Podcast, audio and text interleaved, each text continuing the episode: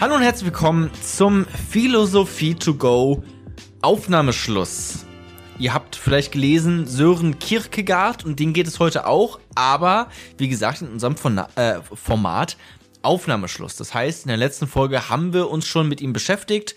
Micha hat uns die, die Theorie von ihm grundlegend, so das Wichtigste erklärt und heute haben wir uns nochmal zusammengesetzt und werde einfach nochmal so ein bisschen frei über ihn philosophieren. Also es gibt hier kein Skript, äh, wir haben nichts irgendwie vorbereitet, es wird auch nicht geschnitten, also entschuldigt die Ms und Äs und das äh, Gestottere, was ihr sonst nicht hört, ähm, normalerweise.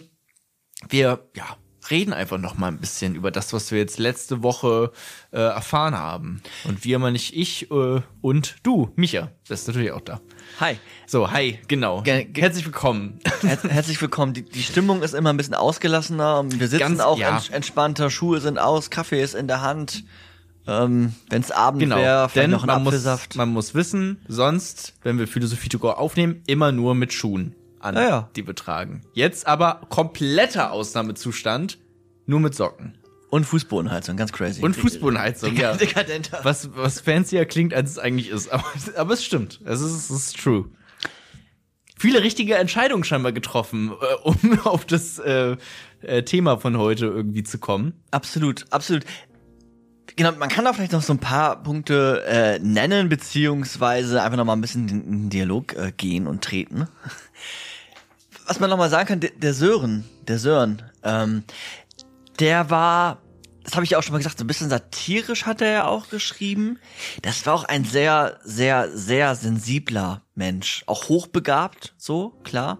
Wie irgendwie gefühlt alle DenkerInnen, meistens dann doch irgendwie ja. hochbegabt und gleichzeitig. Muss auch noch nicht unbedingt was heißen, ne? Auch schwierig dann auch. auch hochbegabte Leute, die trotzdem, ja, nicht so tolle Sachen sagen oder Vollidioten sind oder was weiß ich. Ja, war aber trotzdem irgendwie sehr ironisch, aber auch sehr emotional, sehr, äh, ja, auch, auch ein geringes Selbstwert, muss man dazu sagen. Wenn ich mich richtig erinnere, war er mal mit einer äh, Frau verheiratet, aber dann nur relativ kurz, weil er sich irgendwie nicht gut genug für sie gefühlt hat, hat dann aber hat sich dann von ihr scheiden lassen, äh, aber hat einen ganz anderen Grund vorgetragen ah. und dann war er wieder äh, war er hochdepressiv, weil die neuen hatte und aber er hat das nie angesprochen etc. pp. Sehr interessant. Also das heißt, Angst und Furcht war auch in seinem Leben einfach ja. ein großes Motiv. Ja. Das ist ja so oft so, ne? Ja. Dass einfach Leute dann auch quasi, mh, hm, wie heißt das, induktiv oder so? Keine Ahnung, also aber halt mhm. von sich aus schließend dann eine philosophische Theorie, wo man aber auch ein bisschen, wenn man mit, äh, ja mal wirklich draufblickt auf deren Leben, weiß auch, woher das Ganze kommt. Ne, ja. Nämlich nicht nur aus rein Vernunftgedanken dann vielleicht irgendwie wissenschaftlich, sondern auch so ein bisschen naja, so habe ich halt auch das, ähm, das Leben erfahren und die Welt gesehen. Man ist immer auch eingefärbt. Ja. Da, da, können sich die ähm, äh, dann auch nicht von frei machen. Apropos frei, es ging ja um Freiheit, es ging um es ging um Angst, um Möglichkeiten, um Notwendigkeiten ja. und dieses ganze schwindelige Gefühl, was damit einhergeht. Und was mir noch auch durch den Kopf gegangen ist, mhm. dass man ja auch sich immer mal wieder, ähm, ja, sich auch irgendwie abhängig manchmal auch immer wieder macht von, von anderen Menschen, dass man sich in den, mit den Augen der anderen ganz oft sieht und dann vielleicht auch gar nicht einem bewusst ist oder man es vergisst, dass man, ja, selbst eine angeborene Freiheit hat und dann eher eine Hemmung zur Freiheit auch entsteht, weil man sich mit den Augen, also mit Erwartungen von anderen durch die Welt bewegt. Weil man sich vergleicht? Weil man sich vergleicht, weil man davor Angst hat, weil man sich nicht selbst Entscheidungen treffen will. Zu werden, ja, ja, ganz auch. Ja, genau. Jetzt, ne? Also der Mensch neigt, würde ich sogar sagen, dazu, ähm, sich ähm, ja mit den Augen der anderen zu sehen. Das hatten wir auch schon mal in einer Episode beim anderen Philosophen. Ja, klar. Also so entsteht ja auch quasi ein Selbst, ne? Das gab es ja auch mal so eine philosophische Theorie. War das mit Me, Myself and I? Ja. Nee, warte, das ist ja. ein Song von Aber William ist trotzdem richtig. Pharrell. also es, aber ja, ist es Mead ist das. George Herbert Mead. George Herbert Mead. Pragmatist. Das war Me, Myself and I, war das? Me, Myself. Hm. Ja, äh, Ja, genau, dass man sich also durch, indem man sich durch andere äh, erblickt wird, äh, sich das eigene selbst erst bildet oder irgendwie sowas. Ich hab's gerade auch nicht mehr auf dem Schirm. Aber ja, also insofern nicht ganz egal. Ne? Das wollte ich nur sagen. Absolut, absolut. Und ähm, Aber man macht sich auch abhängig. man macht sich auch. Den Punkt wolltest du ja gerade. Ja, ja, ne? genau. Mal genau, man macht sich abhängig und ja, man, man hemmt seine eigenen innewohnenden möglich, Möglichkeiten. Ähm, jeden Tag neu. Jeden. Das stimmt. Das war, das ist ein wichtiger Punkt, ne? Dass du ja zu jeder Zeit Ja. die, die komplette Handlungsfreiheit hast. Deswegen hatte ich es ja auch betont, ja, gut, du hast gerade so ein bisschen bei komplette Handlungsfreiheit leicht mit dem Kopf geschüttelt. Ich weiß nicht, äh, ob es ein Nein war oder ein, ein Bekräftigen äh, dessen, aber äh, das stimmt, hatten wir auch kurz im Podcast drüber geredet, ne? Mit wie frei ist man wirklich? Darüber haben wir jetzt, also hat er jetzt gar nicht so viel gesagt, aber ist natürlich auch interessant, ne? Wirklich wie Stichwort Urvertrauen. Hast du ein Urvertrauen ähm, in deiner Kindheit irgendwie beigebracht bekommen? Irgendwie, dass du die dein, deine war das nicht irgendwie sowas, dass man irgendwie die Instanz ähm, der Mutter quasi sich selbst verinnerlicht und sozusagen in sich trägt, auch wenn die Mutter irgendwann nicht mehr da ist, hast du sie quasi immer bei dir. Irgendwie so habe ich das mal im Psychologieunterricht gelernt. Ähm, aber wenn du das halt nicht hast, dieses Urvertrauen, kann sie natürlich auch viel schneller so eine Angst bilden. Abs Ja. Absolut, absolut, ähm, absolut, das, äh, das ist richtig, ja. ich hatte noch mal eine, eine wirklich konkrete Frage, ähm, die ich im Podcast gar nicht gestellt habe, die aber eigentlich gar nicht so äh, unrelevant ist. Aber ich wollte auch diesen den Flow, den wir da hatten, nicht unterbrechen. Aber vielleicht haben sich das auch andere noch mal gefragt. Diesen, vielleicht kannst du es noch mal herausstellen. Dieses, was war der eine Satz? Ähm, Angst ist der, nee, Angst ist der Schwindel der Freiheit. War das so? Die Angst ist der Schwindel. der Die Angst Freiheit. ist der Schwindel der Freiheit. Ich habe nicht so ganz verstanden, was ist denn jetzt der Unterschied? Oder kannst du diesen Satz nochmal erklären? Ich habe nicht diesen Unterschied zwischen Angst und Schwindel nicht so ganz verstanden. Weißt du, man könnte ja auch einfach sagen, Angst ist die Angst der Freiheit, oder nicht? Oder Naja, die, also der Sch Schwindel ist ja eine Form von Angst, oder nicht? der, der, der, der Schwindel ist eine, eine Form, so habe ich es verstanden, der Freiheit. Und durch die Freiheit und das, das, dieses schwindelige Gefühl, erinnerst du dich an der Klippe, wo du standst? Du hättest runterspringen können. Muss du da hast- immer an, an Vertigo denken, diesen einen Film. Ne? Gut, dafür auch lange nicht mehr geguckt. Ich habe den auch, äh, ist auch schon ein bisschen her, da gibt's ja, da gab's ja sogar diesen einen Filmeffekt, der ja auch nach dem Film benannt ist, Vertigo, der Vertigo-Effekt, wo quasi auch äh, Schwindel quasi visuell dann dargestellt wird mit diesen, man, man äh, geht mit der Kamera ran, zoomt aber gleichzeitig raus und dann entsteht so ein Schwindeleffekt. Da muss ich dann immer dran denken, wenn du das sagst. Und das, wenn du da an der Klippe stehst Mhm. und dir bewusst wirst, wie viele Möglichkeiten du hast und auch welche schrecklichen Möglichkeiten du hast, dann wird dir schwindelig. In, der, in dieser Freiheit wird dir schwindelig und du taumelst vielleicht so ein bisschen und du merkst langsam, oh, da kommt Angst in mir hoch. Das ist der, da ist die Angst äh, geboren. Aber der Schwindel ist ja die Angst.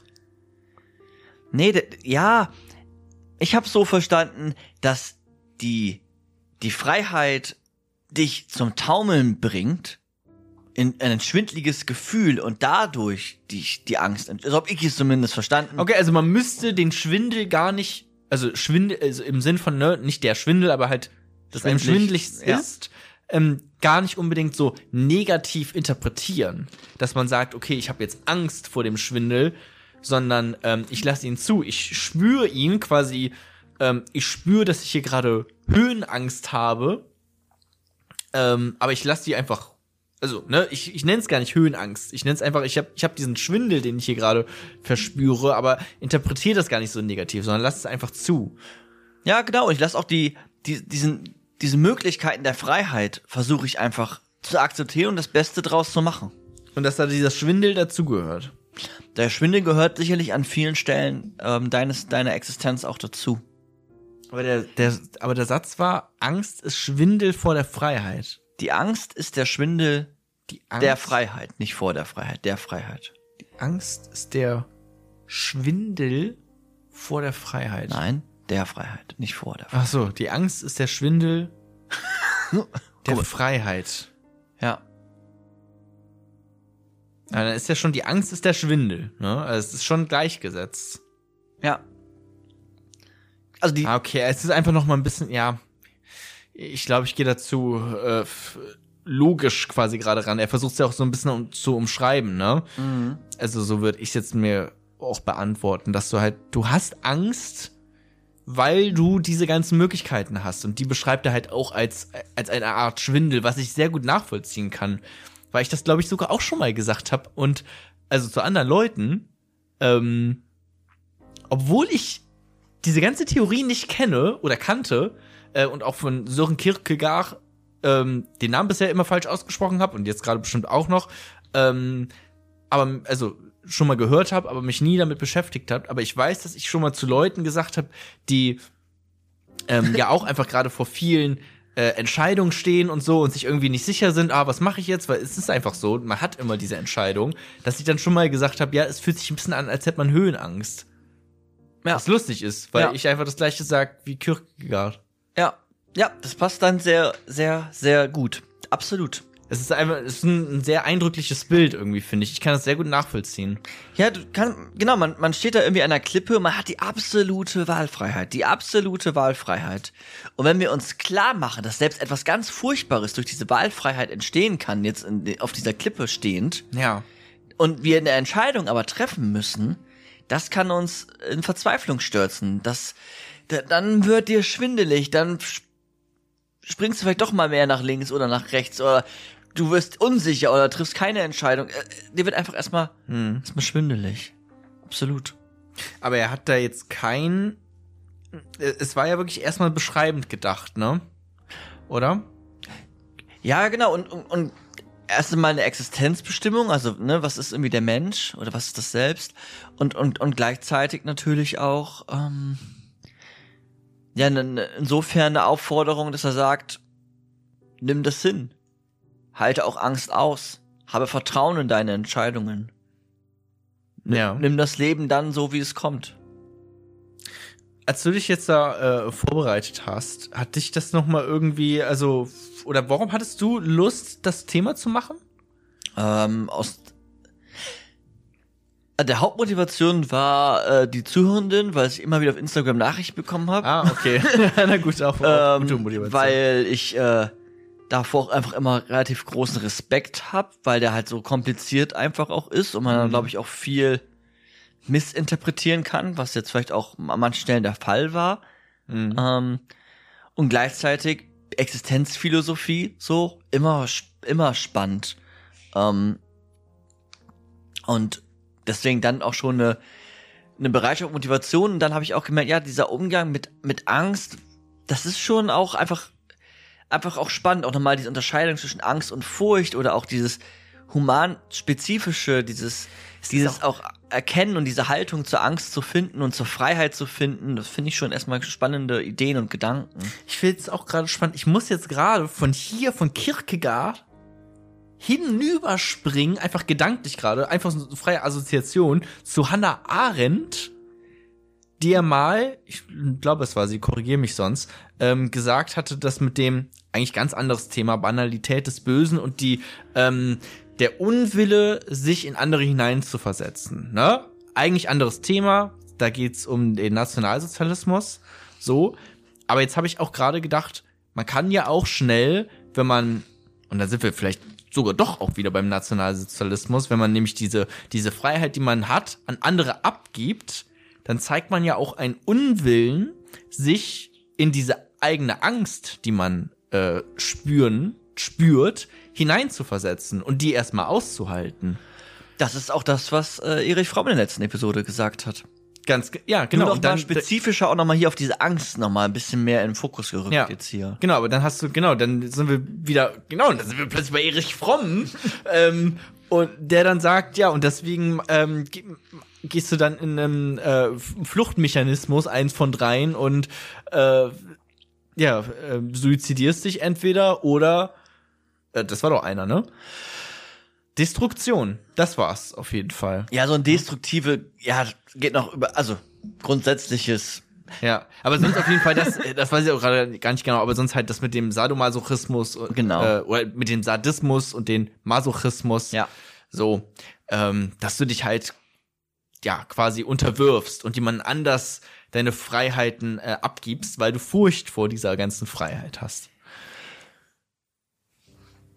Ja. Ne? Auch, ja. Ich will ich.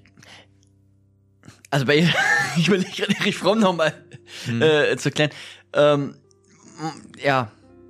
Hört Oder hab noch ich Quatsch hört- gesagt Nee, gerade? nicht komplett, aber es gibt ja auch noch diesen Fluchtmechanismus des, Kon der, der, des Konformistischen, also sich dem wirklich des Unterordnen.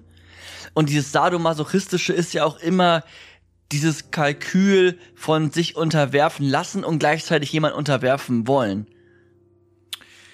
Genau, das sind zwei Seiten ein und derselben Medaille. Ja. Das ist richtig. Es ist also nicht Das nur. ist noch mal ein bisschen ausgeprägter, das Ja. stimmt. Aber der Konformismus Das ist würde auch, aber auch noch mal ein bisschen anders. ja, du gut, doch. Das ist dieses angepasst sein Genau, und das- sowas. Ja, stimmt. Und daher geht ja auch mit einher, sich keine Gedanken machen zu, zu wollen. Oder quasi dieses, ich finde es irgendwie ganz cool, dass Hannah Arendt da funktioniert, äh, diesen Unwillen zu zeigen, sich in seine eigenen Angst, und dann, wenn wir bei Kierkegaard, hinein zu versetzen, ne? Ja, genau. Das ist ein schlauer Gedanke. Ja. Ja. Ja. Ich find's schlau. Ich finde das immer cool, wenn man plötzlich so sieht, ich als kompletter Vollidiot kann mehrere PhilosophInnen irgendwie miteinander kombinieren. Es kommen neue, coole, schlaue Gedanken dabei herum. Genau, Oder es deswegen, zumindest deswegen mache ich ja manchmal auch am Anfang dieses Name-Dropping, einfach nur, weil man hat man, dann kann man diese, Ja. diese Links quasi ziehen, wenn man das, wenn man das möchte. Und dann ist man ja wirklich hier auch wieder mit diesem Begriff hin oder von dieser Freiheit, indem man dann quasi geworfen ist, weg von diesen Institutionen. Und wie gehe ich jetzt damit um? Also Freiheit zu, zu, et- zu was? Zu, zu Entscheidungen. Ähm, das ist ja erstmal auch entscheidend, zu Entscheidungen. Ja. Ähm, und dann auch zu sagen, okay, ich treffe immer eine Wahl. Ich treffe immer eine Wahl und es geht ähm, bei, bei Kierkegaard und auch bei denen, die du eben genannt hast, es geht wirklich um das Werden, um, um Mensch. Eigentlich geht es mehr um Mensch werden, weil man guckt ja auch rückwärts auf das Leben, nämlich quasi durch die Handlungen und durch die Entscheidungen, die man trifft. Es geht gar nicht so viel ums Sein, um etwas, um eine klare Existenzbestimmung, sondern also der Mensch ist immer im Prozess zu denken, im Werden zu denken. Und wenn man dann sagt, okay, wie jetzt genau, ähm, wie handlungs- oder wie, wie frei sind wir wirklich, dann, so habe ich das zumindest verstanden, geht es auch bei den PhilosophInnen mehr immer um diese Handlungsfreiheit. Also immer gar nicht äh, unbedingt, es hängt natürlich auch miteinander zusammen, aber um Willensfreiheit und irgendwie was auch immer das jetzt im Genauen ist, sondern wir gucken auf die Taten, wir gucken auf die ja, Entscheidungen. Das ist das, was den Menschen ausmacht. das ne? ist das, was den Menschen ausmacht. Wollte ich nämlich auch im Podcast kurz sagen, aber hat dann auch nicht so ganz äh, gepasst, aber dieses, ähm, wann ist man ein Rassist? So. Okay. Ja? Sorry, dass ich immer die ganz großen äh, Themen hier einbringe, aber Kurzer Einschub, du hast mal zu, na egal. Du hast mal zu mir gesagt, äh, solche äh, Beispiele ähm, sind auch immer sehr herausfordernd. Ich soll die gut platzieren, wenn ich sie platziere. Jetzt äh, machst du es sehr häufig neuerdings. na gut, das habe ich mit dem äh, Nationalsozialismus, glaube ich, gesagt. Weil das. Ja, den äh, hattest du ja gerade eben auch. Ja, ja, gut, ja, gut. Äh, da, hast, da hast du mich erwischt. Ja, klar, wegen Hannah Arendt. Ja, passt da aber auch einfach zu Hat, gut. hat, ne? da, hat da gepasst. Nee, sonst finde ich nun generell immer, da muss man aufpassen beim Nationalsozialismus mit Vergleichen. Ne? Ja, das ja, ist klar. immer schwierig. Ja, das weil stimmt. Das dann sehr schnell in Holocaust-Relativierung, die nicht unbedingt beabsichtigt ist, würde ich jetzt mal einfach liebevoll unterstellen, aber die trotzdem passiert. Da muss man immer aufpassen. Ähm, was ich jetzt sagen wollte, ist äh, folgender Punkt, den ich komplett vergessen habe. Nee, ähm, wann ist man, ich sag's nochmal, wann ist man ein Rassist im Sinne von, äh, ist man vielleicht schon, wenn das, wenn dich das Handeln definiert als Menschen, ist man vielleicht dann schon, könnte man sagen, XY ist ein Rassist, einfach nur weil er rassistische Sachen gesagt hat.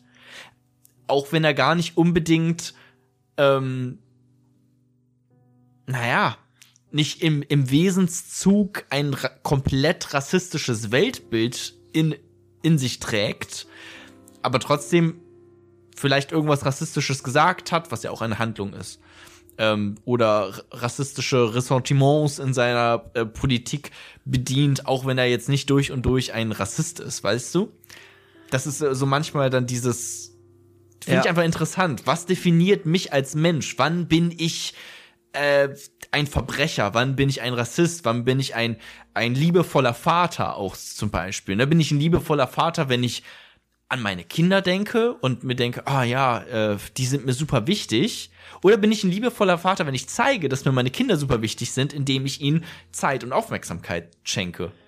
Das ist ein großer, wichtiger Unterschied. Oh, da steckt so viel drinne. Ähm, ja. Also erstmal um das philosophisch ganz, ganz kurz einzuordnen, ohne jetzt ganz viel Name-Dropping zu machen. Aber auf der einen Seite ist es ja einmal diese Grundannahme von, dass äh, Sprache auch eine Handlung ist. Ist ja auch erstmal, äh, ne? Ja. ne, so performative Akte etc. pp. Sprache, Form, Wirklichkeit. Erstmal, ne? Das kann ich schon, also so ein, wenn, wenn jetzt dein Papa zu dir sagt, hey, ich bin stolz auf dich, das macht schon was mit einem. ja, ich stimme Und wenn dir er da das, ne, ne, nur so als kleines, kurzes, plakatives Beispiel, und wenn er das nicht sagt, macht das auch was mit einem. Ja. Ne? Ja. Um das zu, zu untermauern. Genau, und auf der anderen Seite ist es ja einmal dieser, dieser gute Wille, vielleicht, ich mache mir Gedanken, dass ich ein guter Vater bin, aber ich zeige es nicht durch Handlungen. Ja. Und auf der anderen Seite könnte es ja ein schlechter Wille sein. Ich finde mein Kind eigentlich scheiße, aber ich bin nett zu denen, weil Stimmt, ich, auch interessant. weil ich irgendwie mir einen Mehrwert erhoffe.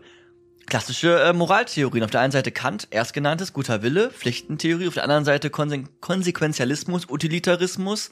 Äh, die, die Folgen äh, sind immer entscheidend. Die Handlungen sind entscheidend und nicht der, die Absicht. in der Bewertung dann, ob man sagen würde, das war ein guter Vater. Ja.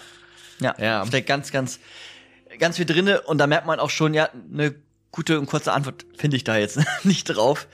Ähm, Aber es ist einfach nur, weil es war so ein bisschen so ein Absolut. Nebenpunkt im Podcast quasi. Er hat sich das Handeln angeguckt. Ja.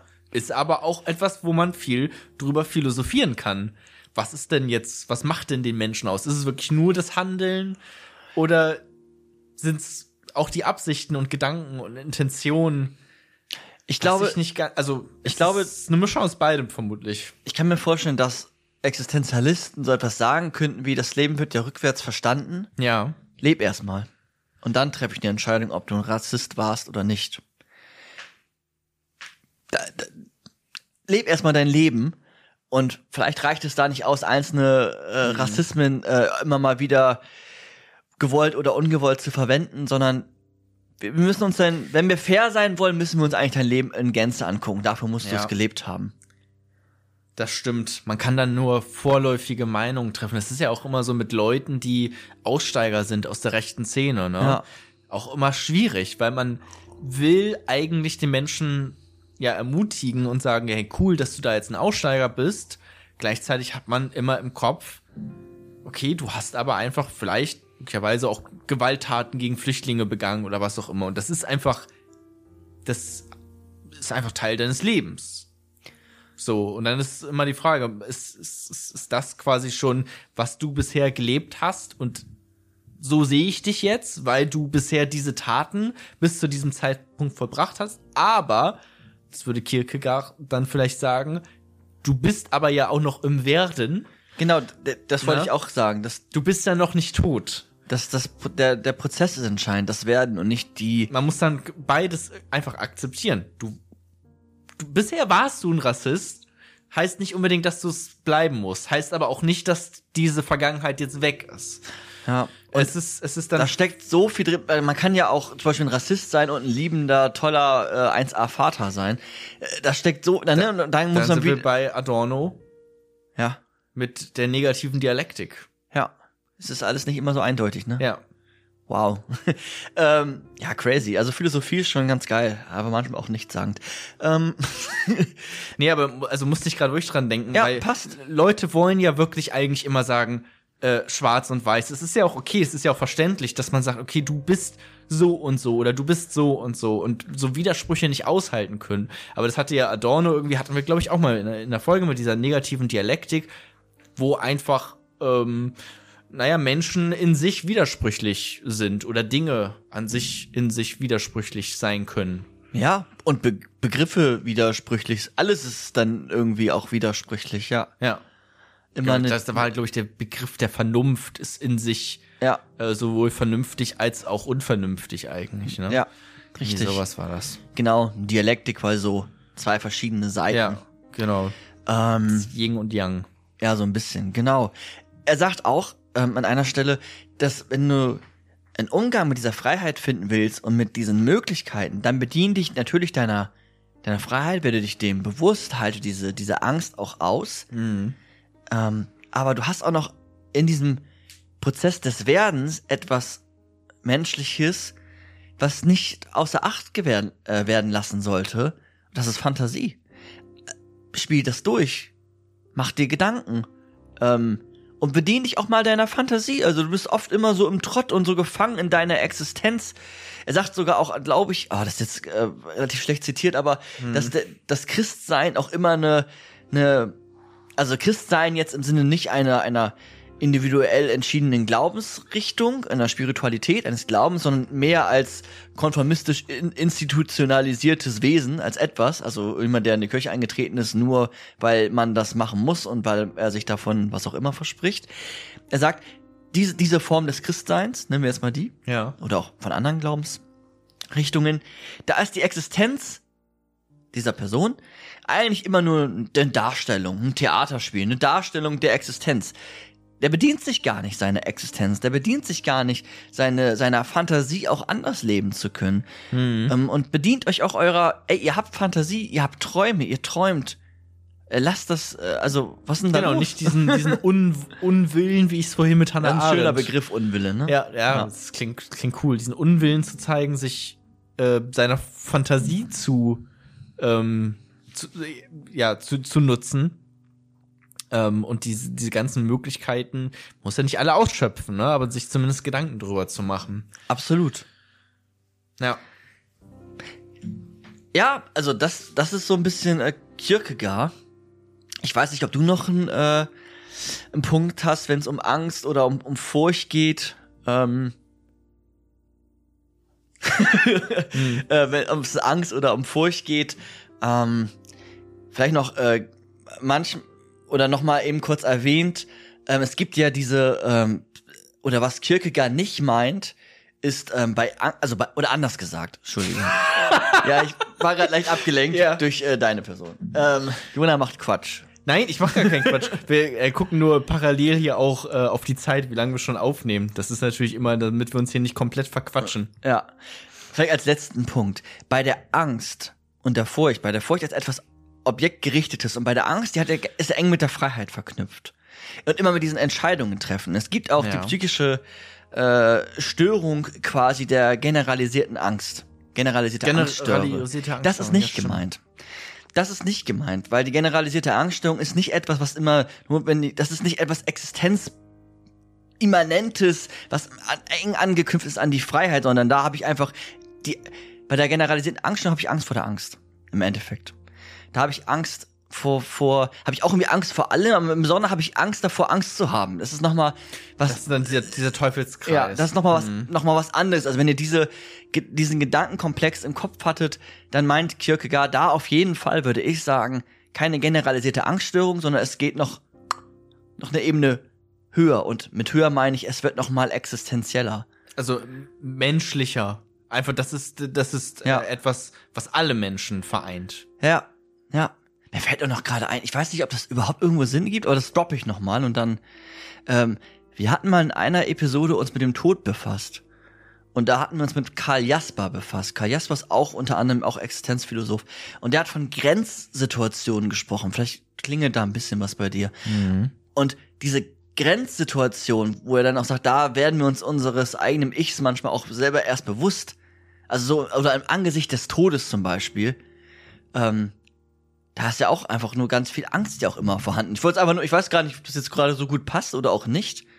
Aber irgendwie, das ist ja Mhm. auch schon sehr, auf der einen Seite vielleicht auch Furcht, aber natürlich auch die, die Angst vor dem Tod, die uns einfach auch immer wieder auch begleitet, ähm, die einen schwindlig werden lassen kann, die Angst vor Krankheiten. Ja, oder die, oder die, die, die da, da würde ich vielleicht sogar eher sagen, die Furcht, weil das ist so etwas, was ich auch im letzten Podcast meinte, mit, das ist so etwas von, von, von außen, was auf dich hinauf Mhm. Äh, ge gestülpt wird, wo du nichts gegen machen kannst, wie eine Krankheit, das ist jetzt einfach da und damit muss ich jetzt umgehen. Und da habe ich dann vielleicht äh, Furcht vor Ja.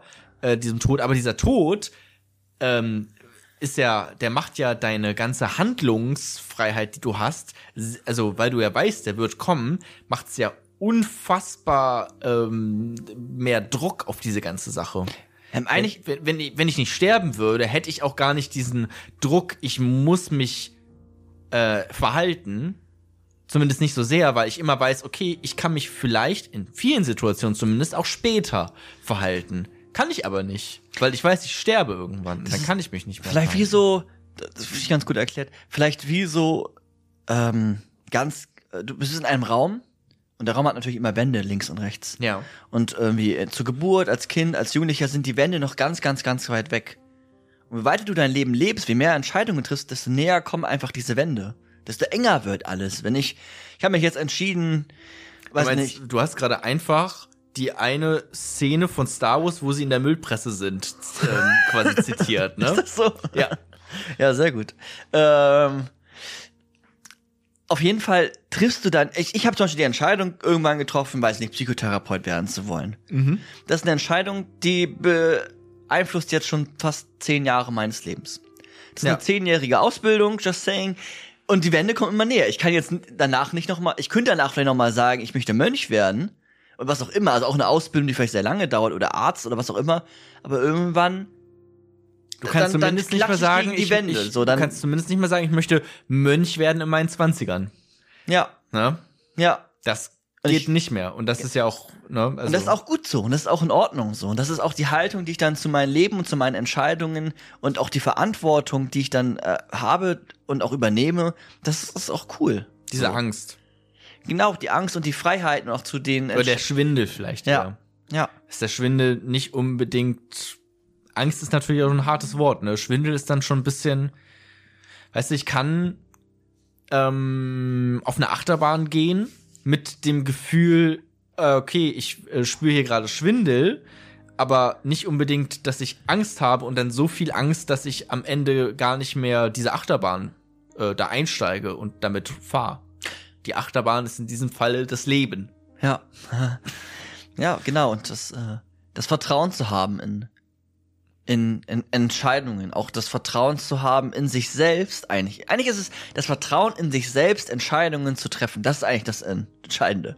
Vertrauen in sich selbst zu haben, Entscheidungen zu treffen und auch Angst, Angst auszuhalten, wie die Taube die Sicherheit hätte auch aushalten können und Vertrauen zu haben in den Entscheidungen, die sie trifft. Ja. Ja, das ist vielleicht das, mit dem ich äh, hier heute ähm, ende. Fand ich gut, äh, fand ich schön. Ähm, ja, da haben wir doch noch mal äh, zu, was war das, ein gutes halbes Stündchen. Ähm, Ja. Noch mal, waren ein paar clevere Gedanken dabei, würde ich meinen, tatsächlich. Ja. Also hat mir sehr viel Spaß gemacht, da jetzt noch mal ein bisschen zu drüber zu philosophieren. Ähm, ich hoffe, ihr da draußen hattet auch Spaß. Falls ihr noch mal irgendwie, keine Ahnung, Fragen habt oder Anregungen im Kopf, schreibt uns gerne bei, ähm, äh, bei Instagram. Und Da sind wir erreichbar. wenn euch mal jemand fragt, was heißt es, Mensch zu sein, dann habt ihr vielleicht keine kurze Antwort, aber eine philosophische. philosophische sehr, sehr lange. Oder ihr schickt einfach den Link zu dieser Podcast-Episode. Ja, oder einfach sagen, ey, das halt Menschsein heißt frei sein und den in, in der Angst äh, quasi und dem Schwindelgefühl ähm, auch seiner Freiheit sich zu bedienen, auszuhalten, quasi. auszuhalten. Ja. Oder einfach zu sagen, die Angst ist der Schwindel der Freiheit und dann weiterzugehen. Oder das. Micha, Ja, vielen lieben Dank für das Gespräch und euch da draußen vielen lieben Dank fürs Zuhören. Macht's gut. Auf Wiedersehen oder Wiederhören. Bis zum nächsten Mal. Tschüss. tschüss.